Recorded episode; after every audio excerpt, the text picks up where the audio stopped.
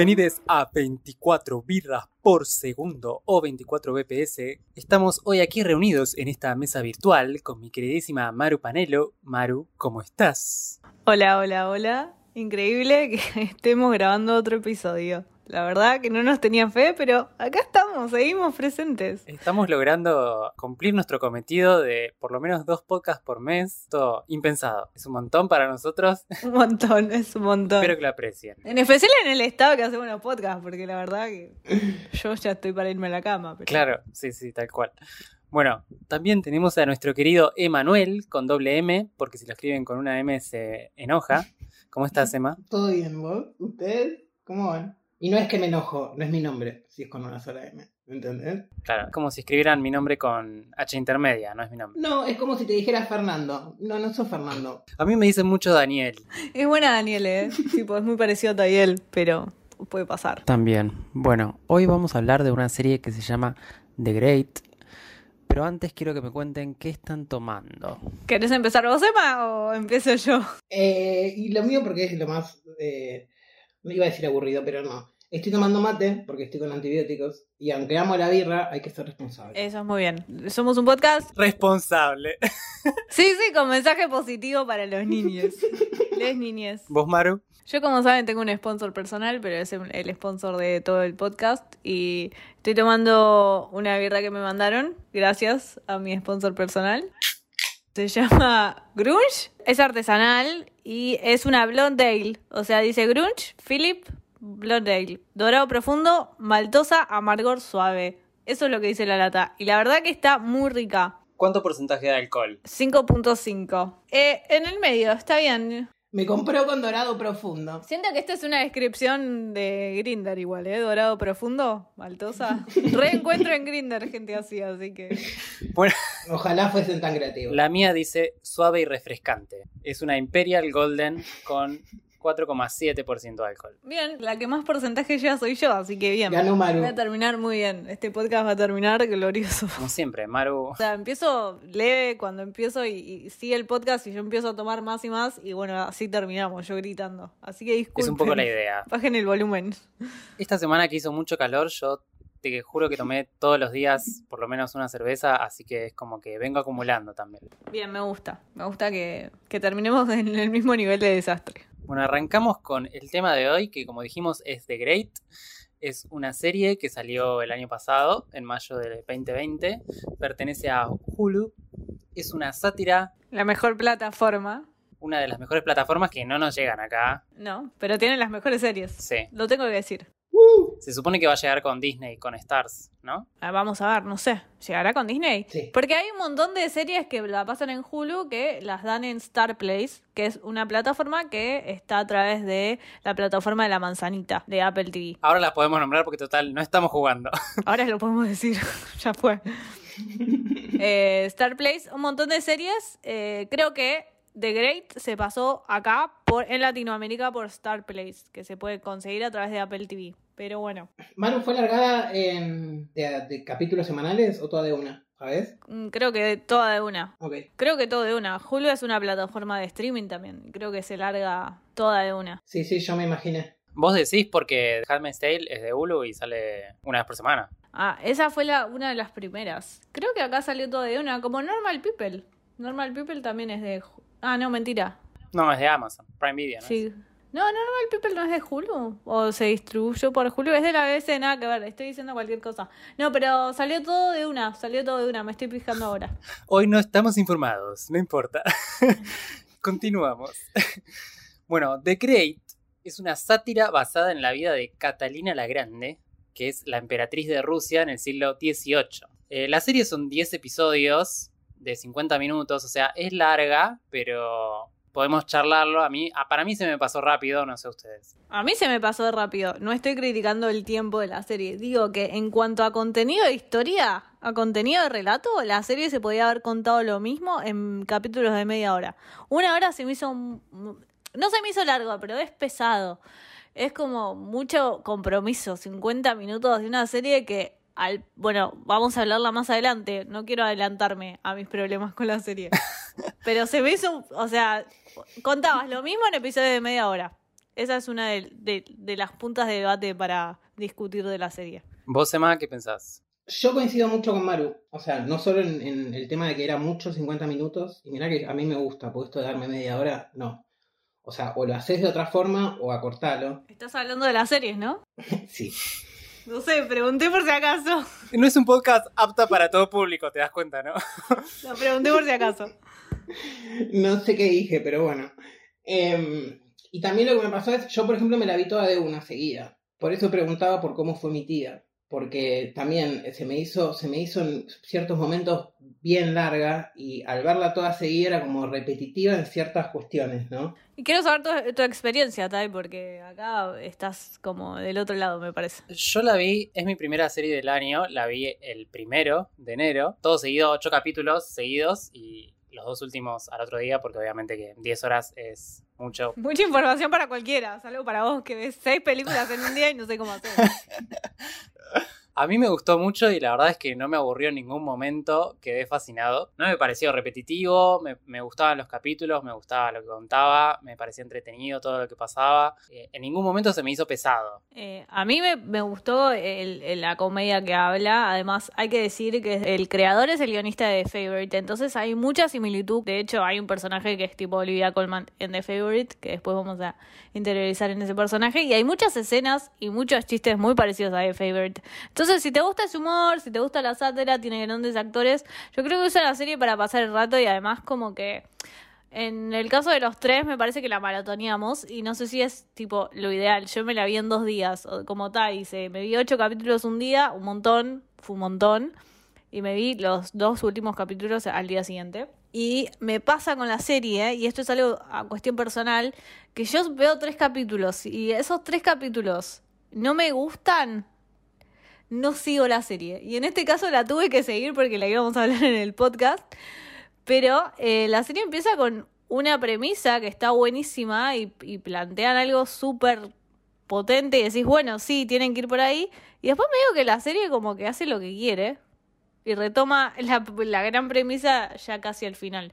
Bueno, eso es lo que no me gustó, por ejemplo, a mí también, que después como que se va desvariando de ciertas premisas que tiró al principio, que de hecho a mí me pasó al revés. A mí, por ejemplo, me gustó el primer capítulo, me gustó mucho y dije, ah, mira, ya después me empezó a pinchar el globo y ya para cuando llega al final, ya llegó como sin ganas. Buen punto. Aparte me costó mucho, por ejemplo, hay muchas escenas, esto igual es re particular mío, con mucha crueldad de animales. Bueno, pero no creo que nadie, ningún animal haya sido herido eh, en la grabación. No, no, no, no, no, ya sé, ya sé, pero a mí me, me, me pone mal verlo. Igual hay que decir que por qué la elegimos, porque está basada en Rusia y en Rusia se la pasan chupando en vez de gobernar el país, igual que nosotros. ¡Jusá! rompen vaso, tra. Y por eso elegimos la serie, porque realmente se la pasan tomando, comiendo, disfrutando de la vida antes que gobernar un país. Cosa que, nada. O sea, Nosotros. Vos, vos, Maru, querés decir que si no fuera porque nosotros teníamos que grabar este podcast, ¿la hubieras dropeado? ¿A The Great? Sí. Y es una serie que. No sé, no sé, no sé. La verdad que no sé. ¿Ustedes son de dropear series? Y un poco sí, ¿eh? Sí. Sí, sí.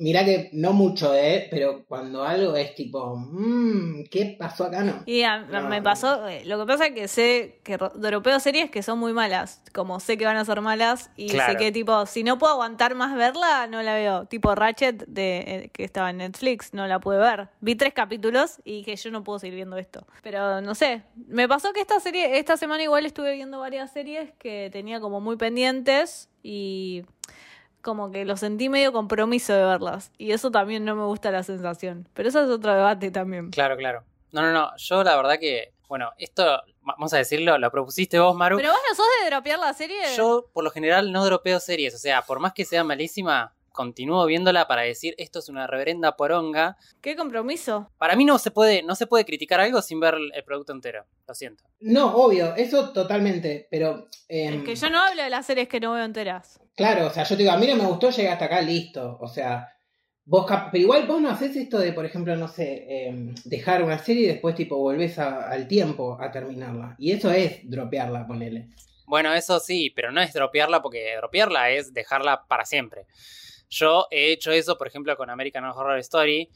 La dejé en Freak Show y este año, va, el año pasado, volví a empezar desde ahí y la terminé hace, no sé, una semana. Eh, pero la dropeé en el momento y después sabía que iba a volver en algún momento, no es que la dropeé. Sí, igual es particular porque cada temporada es como una historia diferente. No es como una historia que se dispone. Yo dejé Walking Dead, ponele, después de 10 temporadas de, bueno, ya hasta acá llegué, ¿entendés? O sea, También me pasó lo mismo, la dejé un tiempo y después volví y vi todo lo que me faltaba y chao. Hago eso, o sea, como que no dejo... La única serie que dejé, quizás la nombro al final de este episodio.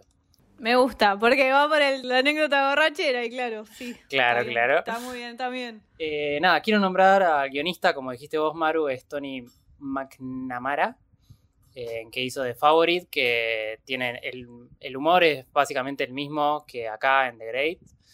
Me gustó mucho, obviamente me gustó mucho The Favorite. Yo me reí en muchas situaciones como chistes muy incómodos que decían que estaba muy bueno y era y eso en eso la serie la banco mucho porque tenía un humor muy muy bueno muy particular y aquí y a mí personalmente me gusta mucho como que es lo mismo que The Favorite pero explotado en 10 capítulos eso está bueno a mí me gustó también. De hecho, fue lo que me fue mantuviendo más allá de toda la trama y el complot, porque eso, pero fue una de las cosas que más me hizo sostener la, la visión. Bueno, ahora ya está renovada para una segunda temporada. Bueno, menos mal. Sí, menos mal porque, o sea, termina de una manera que necesito ver más, ¿no? Pero leí por ahí que estaba planteada inicialmente para tener seis temporadas ir montón introduciendo distintas figuras históricas, que es un montón, pero qué sé yo, es la vida de Catalina la Grande, o sea, podés meter un montón de cosas. Es que tiene una vida re jugosa, sí, tiene una vida re jugosa. Eh, hay otra serie, que tal vez la mencione al final del capítulo, pero la voy a mencionar ahora, que es, eh, está eh, Catherine the Great, hecha por Helen Mirren, y es una miniserie de cuatro capítulos de una hora. Que eso es tipo otra visión para ver si te gusta eh, la vida de ella. Es más verídica la historia que lo cuentan en The Great. En The Great hay cosas que son verídicas y cosas que no, pero que están muy bien puestas en cuanto a lo que quieren contar y a la ironía que quieren hacer, que está muy bien. Sí, yo decidí eh, mirarla sin el contexto real o basado en el histórico porque no es que me moleste, pero ya cuando decís que está basado y haces esto de elegir los elementos que te gusta, ya como que pierde un contacto con el suceso, el personaje histórico real y pasa a ser una ficción para mí. A mí eso me gustó mucho, porque es como que toma ciertos elementos y exagera absolutamente todo. Entonces, y aparte ellos remarcan al principio en la introducción que contiene algún que otro hecho histórico de manera ocasional. O sea, me gusta eso de, de que no sabes qué es real y qué no y qué está exagerado, porque obviamente que nosotros no somos historiadores. Está bueno en el momento que decís, che, ¿y esto será real o no? Como que te, te da intriga de alguna manera de ponerte a buscar.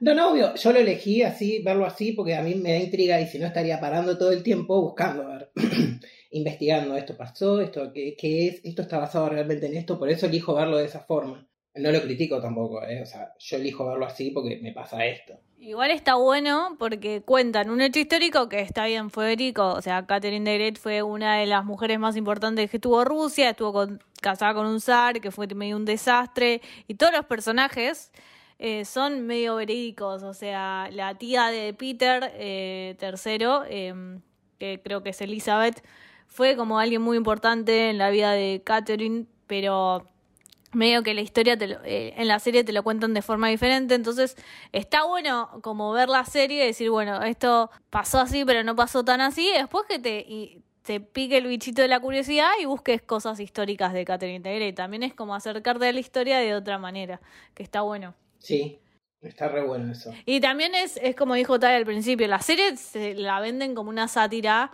medio irónica y vos la comprás como eso. Y me parece que, que está bien en ese sentido, como me parece que si es una sátira, por respeto a lo que pasó realmente, está bueno que no tiren todos los hechos verídicos. Por respeto también. No sé, es como una opinión o como una mirada como respetuosa y bueno, voy a hacer una sátira histórica irónica de Catherine the Great que me parece una mujer interesantísima para contar una historia. Y está bueno como es la visión que tuvo eh, Tony McNara sobre el hecho. Y eso lo respeto bastante. Sí, igual, o sea, a mí igual el personaje por lo menos me pareció, por lo menos los primeros siete capítulos, muy boluda. O sea, es muy boluda. O sea, no. no Bueno, a, a vos te, la verdad que. te pasó lo mismo que a mí, que tipo, los tres últimos capítulos fueron los mejores y tuve que comerme siete de casi nada. Sí, a mí me pasó eso. Ya encima no los pude disfrutar porque. eh, a ver, esto lo hablo en el extremo, ¿eh? porque sí los disfruté, sí los vi, me parecieron copados, pero ya venía desinflado de cinco capítulos que medio que me. Porque aparte se juega con la idea de empezar a armar un complot entre matar o sacar al, al emperador. Entonces todos esos elementos se van formando como de forma muy lenta y después en el medio como que te tiran eso de, de la supuesta muerte o envenenamiento. Entonces decís, ah, bueno, esto está pasando ahora, no va a pasar después. Eh, que bueno, después si hablamos del final también es como una gran frustración. Estamos hablando como si no fuéramos a decir spoiler. Yo quiero que hablen de todo, ya fue. Tiren, tiren la posta. Bueno, pero me parece que tenemos que empezar como por orden, hablando de capítulo por capítulo, porque va a ser más ordenado. Pero en el, primer capítulo la serie te plantea la premisa que es súper interesante, ¿no? Te plantea los personajes principales, que son ella, que es de Alemania y que la venden a Rusia. Ella viene de una familia pobre y esto eh, históricamente fue real. Ella viene de una familia medio pobre y él medio que quería casarse. Y tenemos que hablar del personaje de él también, porque el personaje de él a mí me encantó. O sea, me pareció un boludo importante. Sí, Lo que no nombramos hasta ahora, que está protagonizada por Elle Fanning y Nicholas Hoult. altos actores. Altos actores. Actrices y actores. Eso. Continúa, Maru. Hablemos de la química. Ellos tienen una química que es buenísima también, porque medio que los odias y los querés al mismo tiempo y querés que estén juntos, pero no. Me encantó, a mí fue parte de lo que me atrajo de la serie fue eso. Y bueno, es eso, como que el primer capítulo te muestra a los personajes principales. A Catherine de Great, que es de Alemania y que va a Rusia Sí. medio a casarse con este pibe, Peter del tercero, que es medio un tiro al aire y tiene grandes mamis y daddy issues. Re. Y está, está eh, manejando Rusia, o sea, es el zar de Rusia, Tiene todos Eh, los problemas, o sea, mal. pero en realidad, tipo, lo que le importa es cogerse a minas y tomar eh, vodka y hacer cualquier cosa. Y tiene una guerra con Suiza que la, la hace al pedo un poco porque quiere eh, seguir con el legado de su padre, entonces vuelve a hacer una guerra al pedo con Suiza y eh, medio que el patriarcado, como vendría a ser la iglesia, el patriarca de la iglesia, que vendría a ser la, Rus, eh, la iglesia rusa ortodoxa, le presentan a Catherine y le dice, bueno, esta es tu futura mujer. Y el tipo, hola, tipo, Sí, te vas a casar conmigo, sos mi mujer. Le hace creer que tuvo una visión, que tuvo una visión de Dios. Hay una, el capítulo que come los hongos es buenísimo, ese sí me gustó. el patriarca. Hay, hay escenas muy, muy delirosas. Bueno, y ese es el primer capítulo. A mí me gustó como cómo se presentó y cómo a ella se le van, o sea, vas viendo cómo se le van todas las expectativas de ilusa que tenía, reentendible, ¿eh? porque soy igual. Porque ella es una enamorada, es una, una enamorada neta hasta que ve que tipo todo ese enamoramiento que ella tenía, todo lo que leyó en los libros, no es real. Tipo, es- esta es la vida real. Mira, acá te vas a casar con un hijo de puta o que te va a tratar mal. Y todo lo que pensaste, todo lo que imaginaste, no va a ser tan así. No, y encima ella reculta y va ahí y nadie lee, no les dejan leer, o está prohibido leer, o sea, dale. Para mujeres, ¿no? Obvio. Bueno, eso, es- eso está buenísimo, todo el desarrollo de ella, Eso está bueno. que llega súper naif, inocente, y después empieza a dar cuenta de cómo son las cosas ahí y de cómo tiene que actuar, y empieza a tramar para dar un golpe de estado. Sí, pero sigue siendo muy boluda durante un par de capítulos más. O sea, deja los libros que, en los que está basándose el complot abiertos eh, cuando viene el amante a... Bueno, pero todo eso también es el componente de la sátira, que sea medio boluda. Que igual no me parece. Sí, obvio. Todos los personajes son medio boludos. Pero ella es la más inteligente dentro de todos los boludos, digamos, ¿eh? Ojo, yo no sé si ella es tan boluda. Yo ahí estoy me- medio en desacuerdo. A mí me parece que ella es muy inocente por cómo venía, pero boluda no es. O sea, ellos la creen muy boluda, entonces nunca creen que ella podría dar un golpe de estado. O sea, hizo todo como el orto, pero bueno. De hecho, la- la- él la intenta matar. Chicos, de hecho sí, de hecho la terminan descubriendo. Sí. bueno, pero, O sea, pero las cosas salen mal porque es una sátira. Para mí es como el, lenguaje en el que va la serie, ¿entendés? No es porque ella sea boluda. no, yo lo entiendo, pero es que tampoco digo que sea tan boluda, sino que eh, entiendo que sea parte de la inocencia también, pero por eso mismo, si estás haciendo un complot, no sé, eso me, me llamó, es una gilada, pero me llamó la atención también. Esto de que deja todos los libros ahí para que los vean. Dale, cualquiera que entre. Es que al principio juega un poco también con esa inocencia que ella tiene, que la va perdiendo capítulo a capítulo. Creo que va por ahí también. Como que al principio ella se cree que poder hacer. Se cree poder hacer este complot y matarlo. Eso es tipo. Termina el primer capítulo así diciendo: Vamos a hacer un complot y lo vamos a matar a Peter y vas a ser vos la, la reina de Rusia. Y es como poder, tengo poder. O sea, al principio pasabas como el arco del personaje del primer, del primer capítulo es, soy una enamorada, me voy a casar con este chabón a, quiero conquistar Rusia y que Rusia sea mi verdadero amor. Y eso me pareció muy interesante y, muy como, como un, un giro en la trama que estuvo buenísimo. Ahora, ese es el único gran conflicto que me muestra toda la serie. Después hay unos pequeños conflictos también que están todos ligados al conflicto principal, pero todos los capítulos podrían hacer un tire y afloje de el complot y algunos capítulos como que se van a otra cosa. Que no es tan mal, pero nada, como que ese conflicto principal se queda un poco perdido para mí en la serie. ¿eh? Y vuelve cada tanto. Entonces eso es lo que no me gustó, porque a mí ese conflicto principal que es tan fuerte, medio que queda diluido con otros conflictos mínimos que son divertidos porque es una comedia, pero a mí me interesaba ver ese conflicto principal. Sí, a mí me pasó esto de que sentí como si fuese una serie serializada de los 90, ponerle de los principios de los 2000. Porque me pasó eso y dije, ah, bueno, todos los capítulos son una cosa diferente. ¿Qué está pasando? ¿Dónde quedó el complot? Y por eso te digo que para mí en capítulos de media hora se centralizaba mucho más en el complot, se desarrollaba más y hay un montón de escenas que podían haber recortado. Que está bien, es divertida, o sea, yo me divertí viendo la serie. Eh, tiene buenos personajes secundarios porque el personaje de sí, sí, tal cual. Elizabeth, que es la tía de Peter, es uno es una locura, o sea, es genial. la amo, Es, es así es Olivia Colman en The Favorite, o sea, si te gustó Olivia Colman en The Favorite, es ella en una serie y tiene un delirio místico que la amo. Las mariposas que le vuelan, no, no, no. No, no, no. Y además una adicta al sexo que está con hombres, mujeres, tipo... Eh, el, no me quedó claro si ella es hermana de la madre o hermana del padre. No, es hermana de la madre porque se cogió al padre. De la madre. Claro, se cogió el padre. Igual podría ser incestuoso, perfecto, podrían haber metido. Sí, sí, sí. No, no lo dije por eso, lo dije porque me acordé así. Bueno, yo ahí tengo un dato histórico igual, que en realidad eh, la tía Elizabeth fue la emperatriz durante la mayoría del matrimonio de Catalina y de Peter. Y además es, eh, creo que es Elizabeth es la que trae a Catherine a casarse, a casarse con Peter. Es ella la que busca, no, es, no fue la iglesia como cuenta la, serie, sino fue ella que buscó a Catherine a traerla. Y tuvieron una relación que en la serie se ve, porque en la serie tiene una relación bastante con Pinche. Y ella sí es la, fue la, como la cabeza un poco, o sea, de todo. Que un poco lo, lo es, porque él a él te lo muestran como un boludo, como un alto boludo que todos lo aman y, le dicen lo que quiere escuchar aparte. Sí, pero porque es el zar, ¿entendés? Es como, bueno, sí, eso tenés el poder. Te voy a seguir porque tenés el poder. Elizabeth me encantó cuando en un momento eh, Kata le dice tipo, ah, bueno, vos vivís como decís que vivís. Eh, y ella le dice, ¿cómo haces? Y, y Elizabeth le contesta, hay parte porque creen que estoy loca y eso ayuda. O me la toman como loca, básicamente tiene como sus libertades.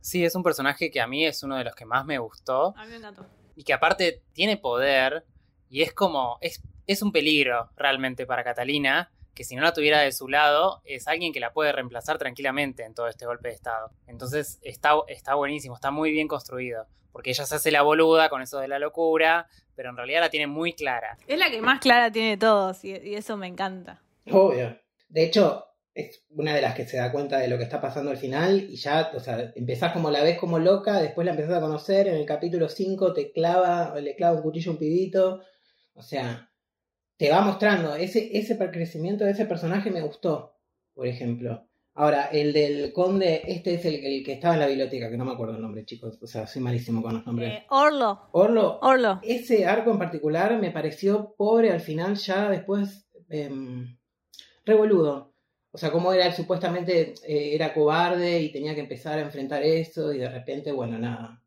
queda atrapado, solo, perdido en el bosque porque un oso se come al que maneja la carreta y mata a un soldado, entonces ahí, ay, bueno, ya soy otra persona.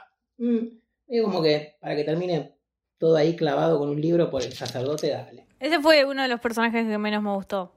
Eh, y hay un dato histórico que ella, eh, esto es real, o sea, ella tuvo muchos amantes y uno de, sus- uno de esos tantos amantes se llamaba Orlov y él es Orlov. Así que no sé si en la segunda temporada va a ser amante de ella. ¿Quedó vivo? No sé. ¿Estamos hablando de, del de anteojitos? Sí, sí. ¿Estamos Sí. hablando del mismo personaje? No sé si quedó vivo, para mí sí quedó vivo, Sí, pero para mí sí. no sé.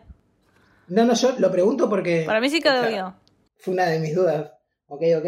Bueno, yo por lo que vi, no solo eh, Orlo, sino también em, el que creo que el que tiene el nombre del, del sacerdote también y el del mejor amigo del rey Me también. encanta. Todos leímos sobre un amante distinto. Es que tuvo muchos amantes, todos pueden ser amantes de Catherine, o sea, no solo Lío, todos. Sí, por lo que le hice estuvo, se portaba bien con ellos, les daba un cargo. Yo leí que los dos amantes, o sea, los personajes que son amantes de ellos dos, eh, no son reales, pero que ellos tuvieron amantes y que, por ejemplo, el de ella, el más importante fue Sergi Saltikov, que fue un miembro de la milicia y que se rumoreaba que el verdadero, que era el verdadero padre de su hijo. Sí, que fue un bastardo. Sí, sí, sí, que él Claro. se rumoreaba que él tenía problemas para procrear y eso está todo metido en el personaje de Lío, que es el amante, que está bien. También.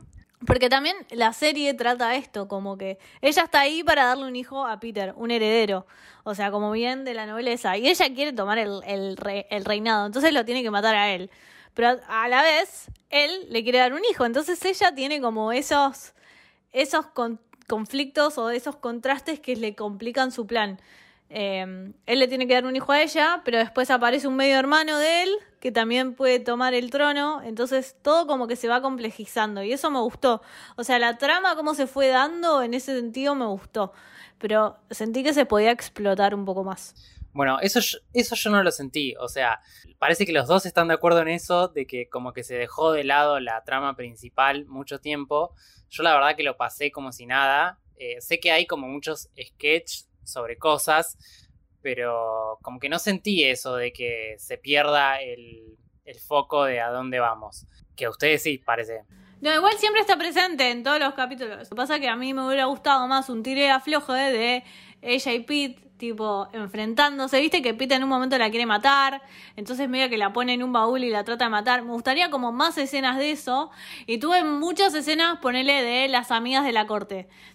Que eran medias hijas de puta, pero no me interesaba tanto esa trama, porque eso sí era más sketch, era más como comedia, como pase de comedia. Y hubo como un montón de esas pases de comedia que está bien, lo disfruté. O sea, me reí mucho. Hay un chiste que me pareció buenísimo que dice, ¿cómo te fue en la tarde? Bien, eh, evité una- un abuso, ¿vos? También. O sea, como que era re común que las abusaran. Y tipo, medio tira chistes así todo el tiempo que tipo, no puedes no reírte porque es como todo tan incómodo. Y lo toman con tanta ironía y sátira que, que te reís. Pero como que me refiero a eso, que tuve muchas escenas como muy de cómica y no tanto como tire y afloje entre ellos de matarse. Como que me hubiera divertido ver más eso. Pero es una opinión personal. Eh, porque claramente Emma y yo vimos lo mismo, pero vos viste algo distinto. Entonces está bueno como la mirada de los tres. Esto que decís de las minas de la corte, a mí me pasó esto también de que me aburría, pero porque tampoco llegaba a ser parte de la conspiración del todo, porque si se las quería tratar de convencer no llegaban a nada y el conflicto como que o se resolvía así y después se volvía a deshacer al otro capítulo, hasta que bueno, se llega como al, al capítulo genial, eh, a mí me gustó, donde se empiezan a torturar a todos, eh, que es uno de los últimos, a toda la corte por la misma paranoia del- de este loquito que a, ustedes les cayó bien, ¿no? Porque a mí yo no, no encontré la parte para poder empatizar con él. O sea, me gusta la química entre ellos, pero no puedo, no puedo. Con Peter, Sí. Es que a él me encantó el personaje porque me pareció alto boludo. O sea, vos pensás que ese boludo que se la pasa cogiendo y tomando vodka está reinando Rusia. Un país súper poderoso. Y está todo, todo medio que sigue en pie, pero el chabón no reina. Y hace lo que quiere y hace que todos lo amen. Y me pareció fantástico la construcción de ese personaje. Y es como, ¿cómo hace? Tipo, todos me aman, todos me aman, no me pueden odiar. Hay alguien me odia, bueno, lo voy a torturar. Lo voy a torturar para echarlo. El que me odia lo echo. Esa es una de las cosas que se me tornó repetitiva. Y no porque, porque me lo mostraba de la misma forma, ¿entendés? Que es él diciéndolo. En los primeros dos capítulos, lo dice todo el tiempo, después lo vuelve a decir a lo largo de todos los capítulos. O sea, si me lo vas a volver a decir, por lo menos mostrámelo de otra que sí lo hizo también, pero mostrámelo de otra forma. No me vuelvas a decir lo mismo diciéndolo por el mismo personaje. Te estás quejando por quejarte porque te lo mostraron. O sea, te lo mostraron de distintas formas y no te gustó, no sé. No, pero en eso se me tornó repetitivo, de que aparte lo decía, ¿entendés? O sea, sí ya lo entendí. No sabía si me estaban tratando de boludo a mí eh, o si lo hicieron porque tenían ganas de llenar espacio, no sé. Ya entendí. Como toda la trama de la barba. Como que está bien, él es un boludo y pone como una cuestión de. Quiero que todos se afeiten. Tipo, me chupo un huevo si alguien tiene barba, quiero que todos se afeiten. Y viene uno con barba a darle, tipo, eh, duraznos y le dice: Quiero que te afeites. Si no te afeitas, te voy a afeitar yo. Entonces, no sé, toda esa trama que va en la sátira, porque va mucho en la sátira y suma un montón, pero como que no suma, no sumaba en la historia principal. Y creo que eso es lo que te molestó. Como si hay sátira que sume al conflicto principal, hubiera sido épico. Pero también te está mostrando a que Pete hacía cualquier cosa. Y eso también era divertido. O sea, en ese sentido van con la serie. Por eso digo que la serie está buena, me reí un montón, pero digo, en episodios de media hora contabas lo mismo, más chiquito. A mí me pasa que siento que es parte del lenguaje de la sátira todas esas cosas. Entonces, eh, también el tema de la barba, qué sé yo, es como una cuestión de poder simplemente. Es demostrar que él tiene poder y vos Sí. no. Entonces, había que mostrarlo de alguna manera. Y toda la serie te está mostrando eso. Claro, y había que mostrarlo de alguna manera. Y por ejemplo, el, el amigo podía tener barba. De repente tuvo barba durante no sé cuánto tiempo y no pasaba nada. Era como. Y él le decía, tipo, mirá que hasta. eh, en algún momento te vas a tener que afeitar porque yo esto no lo puedo sostener más. Quiero entrar en el componente queer. Me faltó componente queer entre él y el amigo.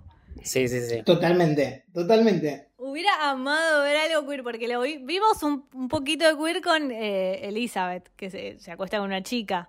O sea, lo vimos muy poquito. Medio sexualizado. Y le dice a Catalina, ¿querés que te haga acabar ahora? Le dice medio sexualizado, pero no vamos a entrar en esa. Pero me faltó ver entre Peter y el amigo, que se llama eh, Grigor, el amigo Grigor, me faltó más, me faltó tensión sexual. Además, había algo como un tire y afloje entre que él estaba celoso porque se cogía a la mujer, Peter se cogía a la mujer, y había como un, un tire y afloje ahí de que no. Yo lo amo, yo lo amo él, tipo. Y me faltó como más trío entre ellos. Eso me hubiera encantado ver por él. Pero sí me faltó también. O sea, aparte esa chabón unite, de última la vas a pasar mejor y no vas a sufrir tanto. Dale. Yo creo que capaz es algo que se puede desarrollar después. Que es verdad que pasó, que, que faltó quizás el componente más queer, pero Me encantaría. eh, creo que es algo que todavía se puede explotar. Me encantaría que lo exploten. Encima en The Favorite es re queer. O sea, va. Dale. Bueno, sí. Dale, Tony, te tengo como- fe. Por eso, es como que sí, están todas las fichas para que suceda algo en, en otra temporada. Y otro personaje que me encantaría mencionar, que no lo mencionamos ahora, es eh, Marial, que es la mucama de ella, que fue de la nobleza. Y también un poco Por favor. el, el conflicto principal pasa por ella también, porque ella medio que le impone la idea a Catherine para ser reina de Rusia, porque ella quiere volver a ser de la nobleza un poco y siente que si la tiene aliada, va. Y me gustaron todos los eh, cómo ella se relaciona con la gente ahí del, de- del, de- del palacio. Eh, cómo se relaciona principalmente con el arzobispo, que es el primo de ella, directo. Que la crió también, aparentemente. Y otra cosa que me encanta, que tipo la serie lo trata muy bien, es que si lo hubieran hecho coral, ponele, porque eso tiene la serie. No es una serie que intenta hacer coral, aunque lo es bastante. Eh, entonces, si se lo hubieran jugado más a lo coral, yo hubiera bancado mucho más la sátira. Pero eh, lo que me gustó es que en ese palacio vivían todo el mundo, ¿entendés? Todo- toda la nobleza tenían departamentos en ese palacio y era gigante el palacio y nunca lo terminaba de conocer por completo. Ese universo, como ese microuniverso que me mostraron, me gustó también. Es algo positivo que le rescato. Sí, esto de que ustedes decían de que, por ejemplo, el capítulo de que ella intenta conquistar a las amigas eh, o a la nobleza, me parece que es todo lo que, lo que suma, a mí, para mí suma, porque suma al complot final. Ella tenía que ganar los distintos poderes para poder dar el golpe de Estado. Entonces la milicia, la, eh, la religión y la nobleza. Entonces eso de que ella trate de agradar a, a las mujeres de, de la nobleza era parte. Sí, pero eso recién realmente pasa en el último o anteúltimo capítulo. Eso. Porque antes, antes de eso fue un jueguito de los primeros capítulos pero no pasó realmente, porque, o sea, primero se amigaban y después se peleaban de nuevo y después inventaban un rumor y eran enemigas. Recién como que en el capítulo donde ella hace el discurso, después de que los torturaron a todos, recién ahí es como que se gana por lo menos la lealtad de ellas, explicado por ellas mismas. Es que medio también se olvida eso del conflicto y pasa como a los mini conflictos de ella queriendo ser amiga de la nobleza. Está bien que suma, pero en la serie medio que no te lo hacen ver de ese lado. Como que medio te lo tratan como medio mini conflictos. Ella ella se quiere hacer amiga de ellas porque ellas impusieron un rumor de ella que no quiere, o sea, ese fue el conflicto de, de por qué se querían hacer amigas, no porque las tenía que tener a su lado. Ella se quería hacer amiga de ellas porque inventaron un rumor de que ella se había cogido un caballo, que me pareció espectacular.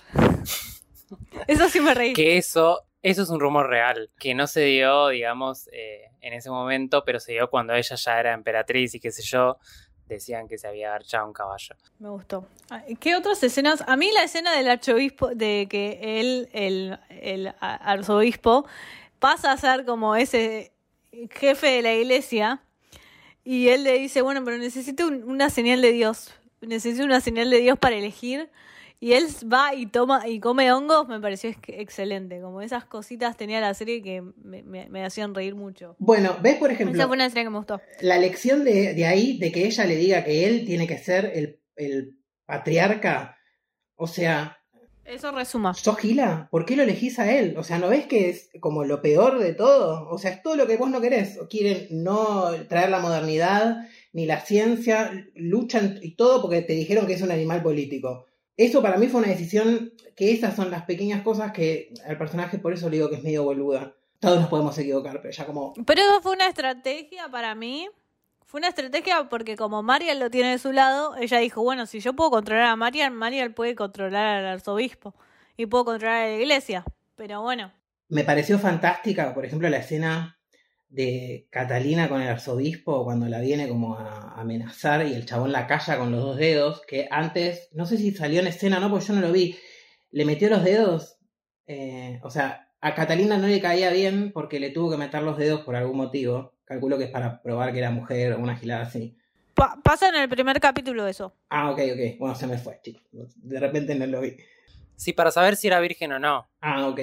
Y después, cuando él la viene a amenazar y la calla con los dos dedos, la mina se los muerde. Eso me pareció fantástico. No, eso eh, cuando empieza a ser caníbal ahí, cuando empieza tipo a defenderse, realmente me, encantó.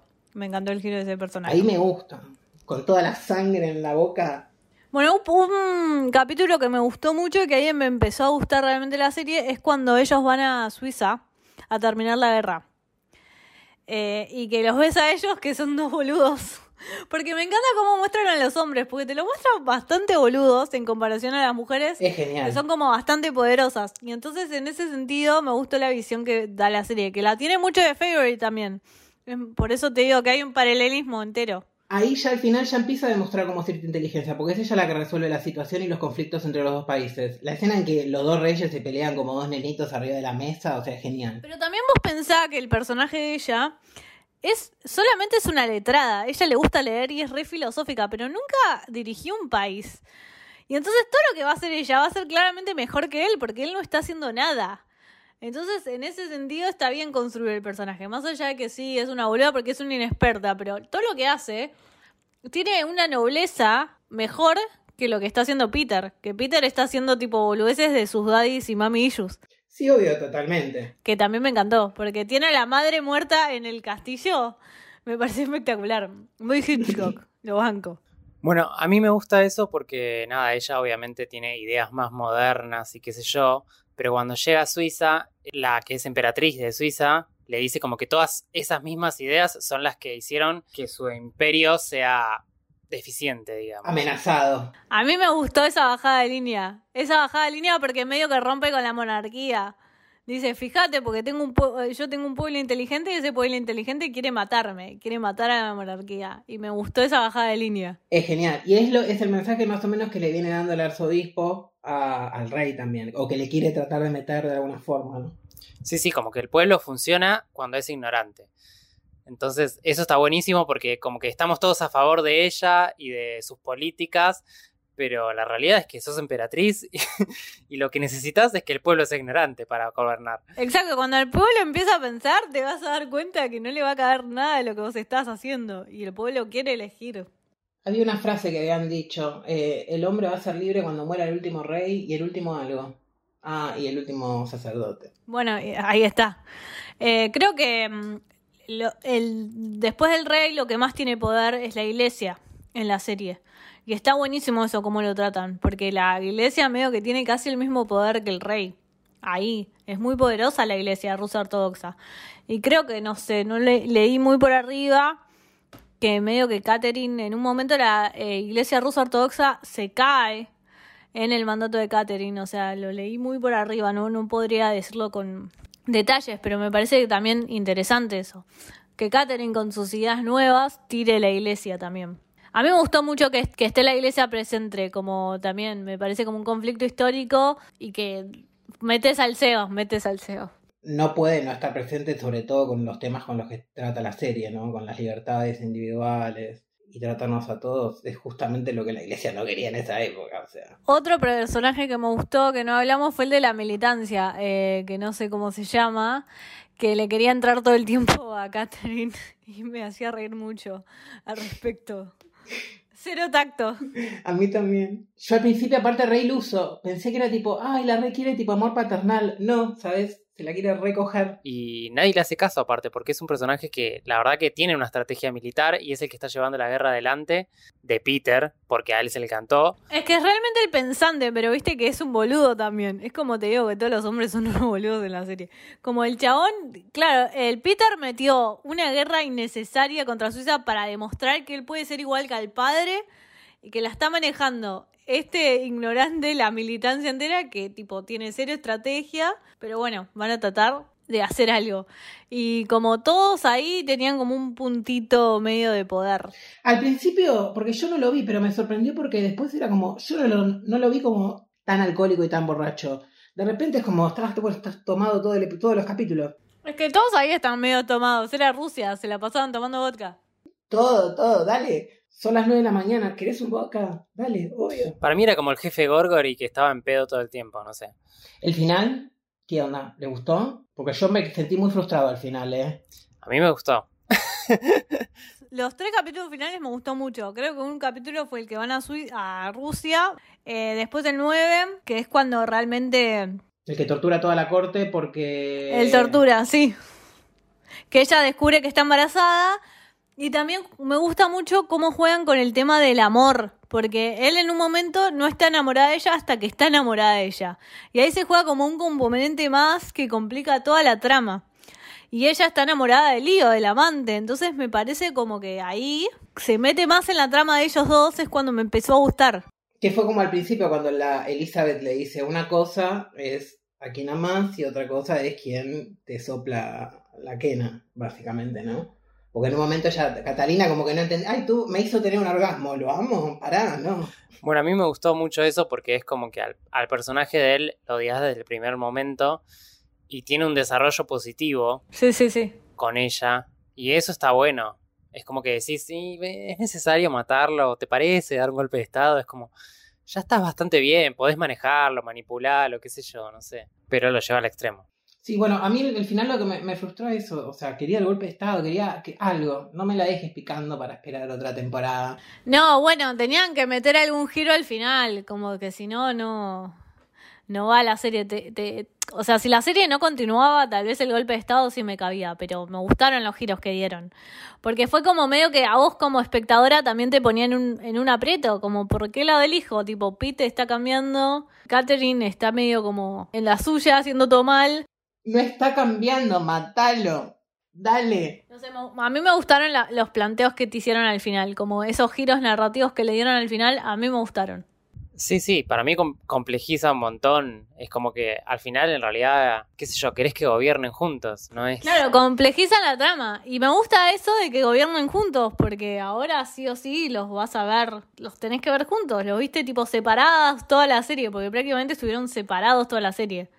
Y ahora finalmente hay que ver. Y además tiene el, tema del hijo y además se complica el tema de que si ella lo mata a él, esté Iván Y tipo, Elizabeth se pone ahí medio pesada. O sea, a mí me gustaron los giros. Es claro, Iván ya no juega más. Elizabeth lo mató. Iván murió. Iván, Iván murió. Iván está muerto.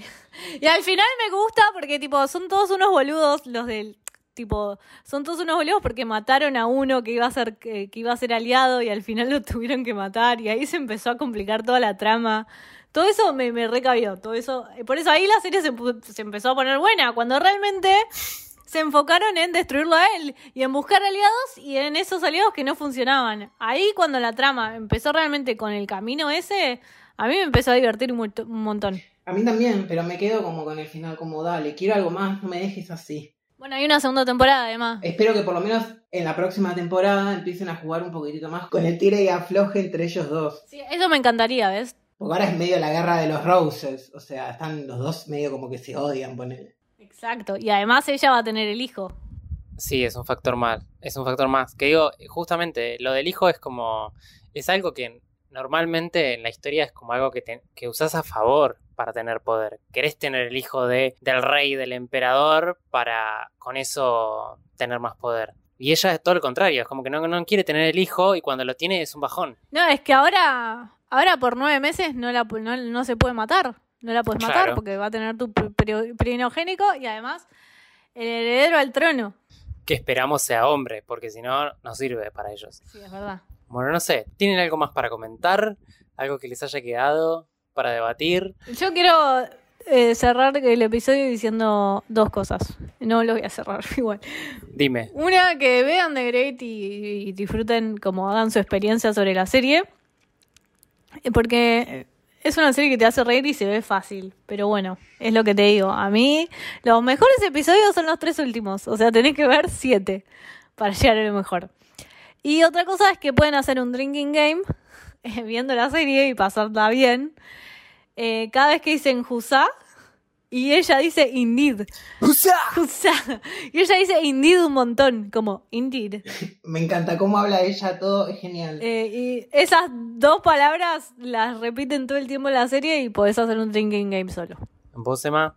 Eh, yo también, a mí me gustó, aunque parezca que no me gustó. Me molestan ciertas cosas como porque tengo que hablar, pero eh, me gustó lo suficiente como para seguirla viendo y ver qué onda.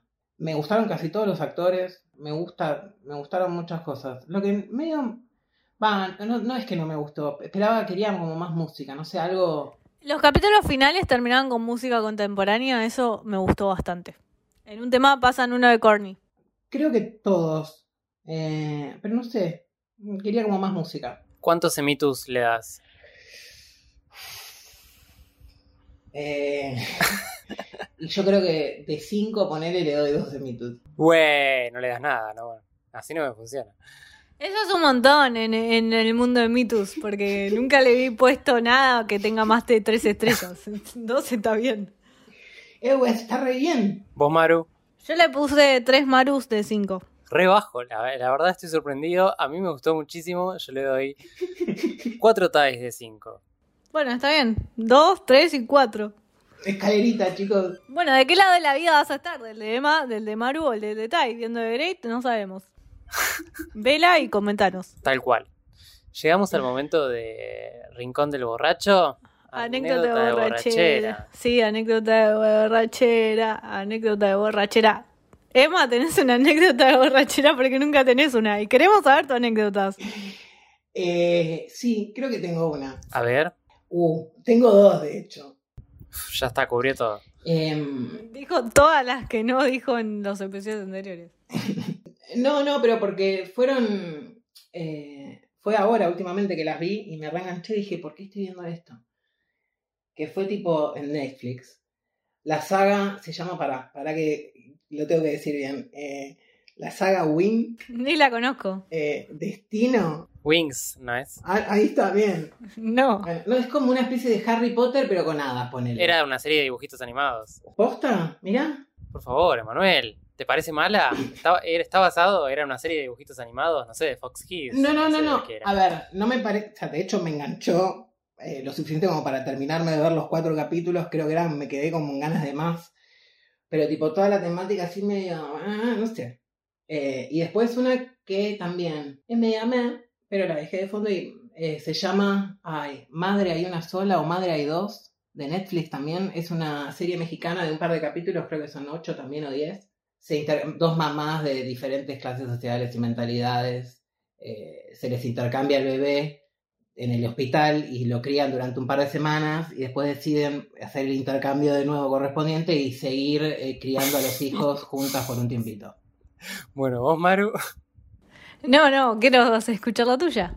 Eh, ah, bueno, mi, la única serie que dropié realmente fue de Netflix, Millennials. No sé si vieron en algún momento que salió. Ah, no, no la vi, pero la ubico, la ubico, la ubico, la ubico. Es Argentina, acá. Es Argentina, sí, fuerte, fuerte. Uh, sí. Dejé a los 20 minutos. Se llama Millennials y me sentí realmente ofendido. Así que la dropié ni ver, la dejé de ver. No sé cuántos capítulos vi, vi dos como mucho. Y la abandoné completamente porque me pareció no, no puedo perder tiempo en esto. Y eso nunca me pasó. Realmente es un logro que, que no había sucedido. En mi anécdota borrachera, y perdón chicas, perdón chicas, pero voy a decir The L World Generation Q. eh, harta de mala representación. y además tiene un final, ese final, o sea, ese final, ese trío. Yo no quería ver eso. Así que la que vio sabe de qué estoy hablando. Y para mí es una anécdota borrachera. Obviamente que voy a ver la segunda temporada. Pero hicieron un reboot de una serie de The L World que es re polémica. Y empezó bien. Me mostraron un trío sexualizado también. Y me terminás con ese final de una trieja que no me interesa ver. Enojadísima. Así que esa va a ser mi anécdota de borrachera. Como eh, The Yale World. Vi la serie original, obvio. eh, también re polémica. Todo lo que pasó con el personaje de Jenny y ese último temporada que no se entiende y no me importa tampoco porque Jenny es el peor personaje de The L World. Todos vamos a coincidir en esto, pero bueno. Eh, hicieron un reboot de The L World y no me gustó nada. Y mala representación y todo lo que hablamos siempre. Pero bueno, Beth Porter, qué mujer. Todo lo que tengo para decir de esa...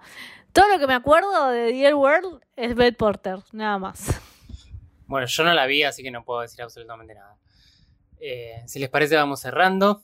Esto fue todo por hoy. Eh, nos pueden seguir en 24 BPS Podcast en Twitter. Maru, ¿a vos dónde te pueden seguir? En arroba marupanelo en todas las redes sociales, pero síganme en Twitter. Vos, Emma, Arroba el niño torpe. a mí en Instagram, en arroba tayel.nicolás. Y eso es todo por hoy. Podemos cerrar con un... ¡Usa! Vidrio roto. Hasta la próxima. Chau, chau.